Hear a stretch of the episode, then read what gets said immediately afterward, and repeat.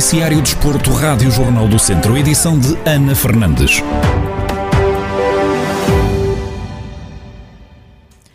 É em Águeda que arranca a quinta etapa da Volta a Portugal, que hoje vai até Santo Tirso, num percurso com 171 quilómetros a serem percorridos.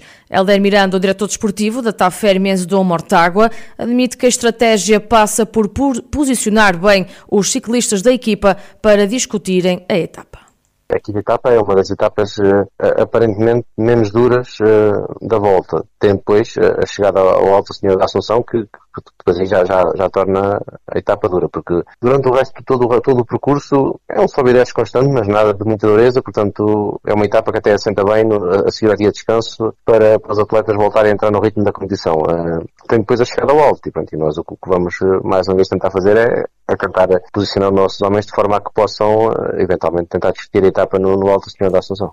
Helder Miranda confessa que não é um bom dia para os ciclistas mais bem classificados da equipa atacarem, no entanto, não nega que existe sempre essa possibilidade para qualquer um deles não é a etapa ideal para isso, porque a chegada, a chegada sendo em subida é uma subida bastante rápida e chega sempre ali um grupo, um grupo até grande, numeroso, é, é o habitual, chega sempre um grupo de cerca de 15, 20 atletas ao Alta Senhora da Assunção, portanto não parece que seja um dia em que eles uh, possam ser favorecidos. Acredito mais que isso possa acontecer na chegada ao Oroca, na chegada à Senhora da Graça. À partida não será um bom dia para isso, mas como é óbvio, né, vamos, vamos, há, existe essa possibilidade, eles vão ter que ir atentos e na subida final, se estiverem em boa condição e se a corrida assim o proporcionar, é claro que vão tentar atacar de longe para tentar uh, ganhar algum algum tempo e encurtar cada vez mais as distâncias para, para o gesto médio geral, que é o nosso objetivo, metê-los dentro do gesto médio da classificação geral.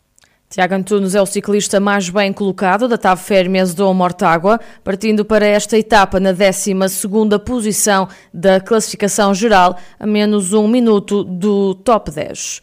O Tondela tem um orçamento mais baixo da Primeira Liga. Carlos Eduardo Esteves, só uma equipa vai jogar o campeonato com o mesmo investimento dos Beirões.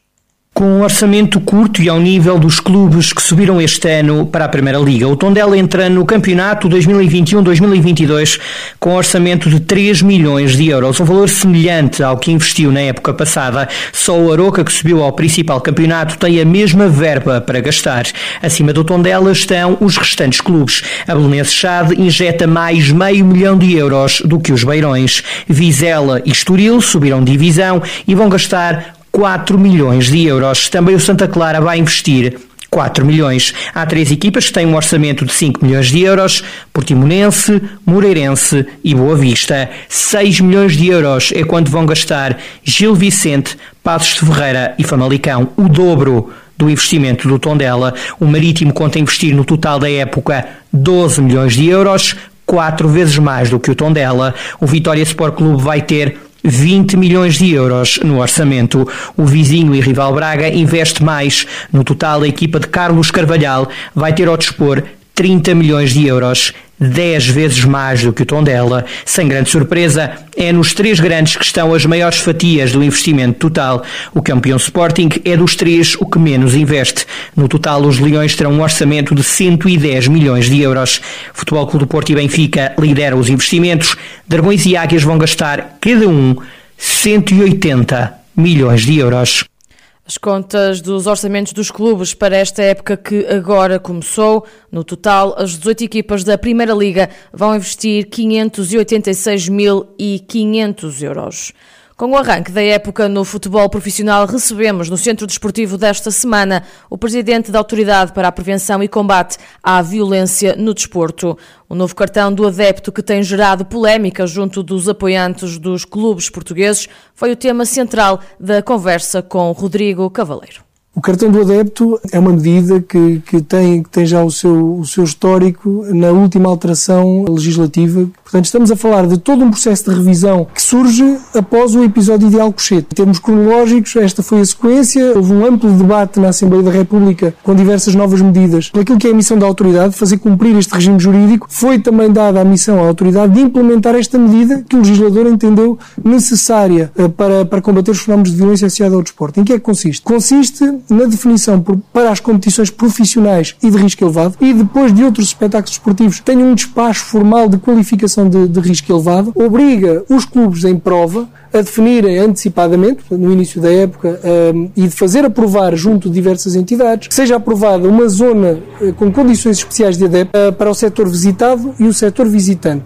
Sobre a petição da Associação Portuguesa de Defesa do Adepto, que tinha como objetivo levar o assunto à discussão na Assembleia da República, Rodrigo Cavaleiro conta que se mantém todas as condições de legalidade para que o cartão continue em vigor. Sabemos que a Associação Portuguesa de Defesa do Adepto, também pela representação que faz de diversos grupos organizados de adeptos, acaba por assumir aqui uma, uma vertente interessada neste, em todo este processo e respeitamos essa visão que tem, que tem sido feita. Da parte da autoridade, enquanto implementador da medida, cumpre-nos apenas levar por diante aquilo que o legislador entendeu como essencial, implementar o melhor que podemos, criando, naquilo que é a parte que nós podemos intervir, o mínimo de constrangimentos possíveis para os adeptos.